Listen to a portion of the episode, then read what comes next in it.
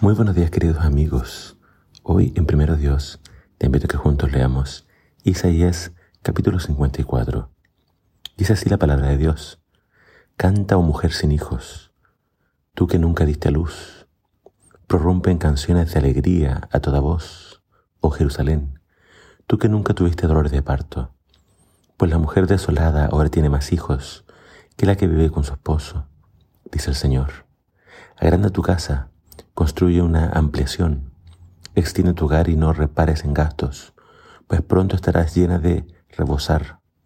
Tus descendientes ocuparán otras naciones y repoblarán las ciudades en ruinas. No temas, ya no vivirás avergonzada. No tengas temor, no habrá más deshonra para ti. Ya no recordarás la vergüenza de tu juventud, ni las tristezas de tu viudez, pues tu Creador será tu marido, el Señor de los ejércitos celestiales es su nombre.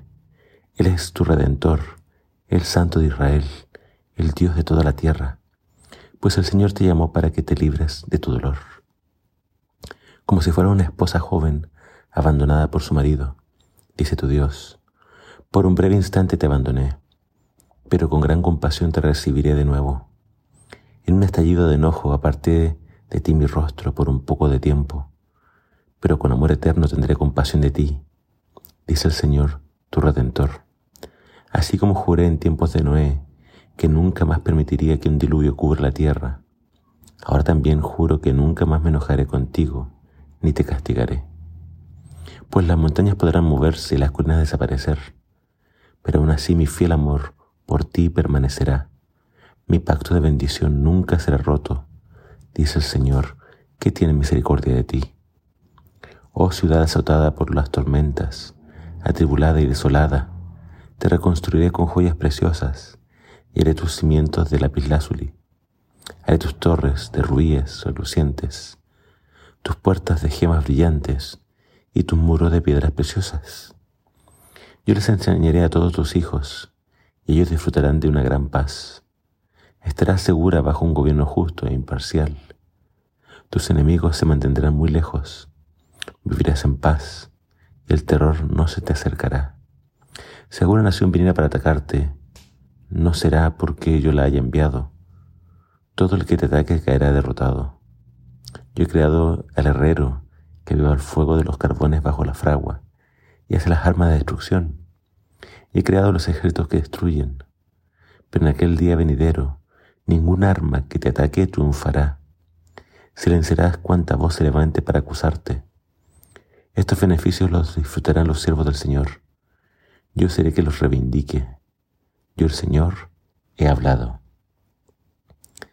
Cuando encontramos estas promesas de protección, restauración y paz para Jerusalén, es posible que uno se pregunte, pero ¿de qué está hablando?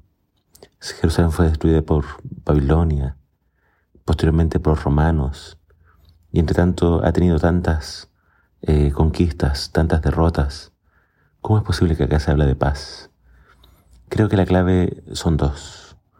Uno, estamos hablando de esta profecía que tiene que ver con el regreso del destierro. Es una promesa de protección para un pueblo que había sufrido mucho eh, en Babilonia. Pero fíjate que cuando habla de la ciudad reconstruida, habla de perlas preciosas, lapislázuli, gemas, esta descripción la encontramos después en el libro de Apocalipsis, pero refiriéndose a la nueva Jerusalén. Quizá la Jerusalén acá en la tierra ha sido destruida muchas veces y pareciera que Dios la abandonó. Pero la ciudad que Dios está construyendo, la nueva Jerusalén, esa es una ciudad eterna, con piedras preciosas y que jamás será destruida. Y es ahí donde Dios va a llevar a sus hijos, a sus fieles, a quienes creen en Él y esperan en Él. Querido amigo, la esperanza nuestra no está en este mundo, no está en gobernantes ni posesiones que podamos tener aquí en la tierra. Nuestra única esperanza está en el Señor y la única paz la encontraremos en ese hogar que Él está preparando para todos nosotros. Así que pon tu esperanza en el Señor y también pon tu esperanza en que muy pronto Él nos va a librar de todo dolor, de todo sufrimiento, de toda muerte, y viviremos para siempre con Él en paz. Que el Señor te bendiga.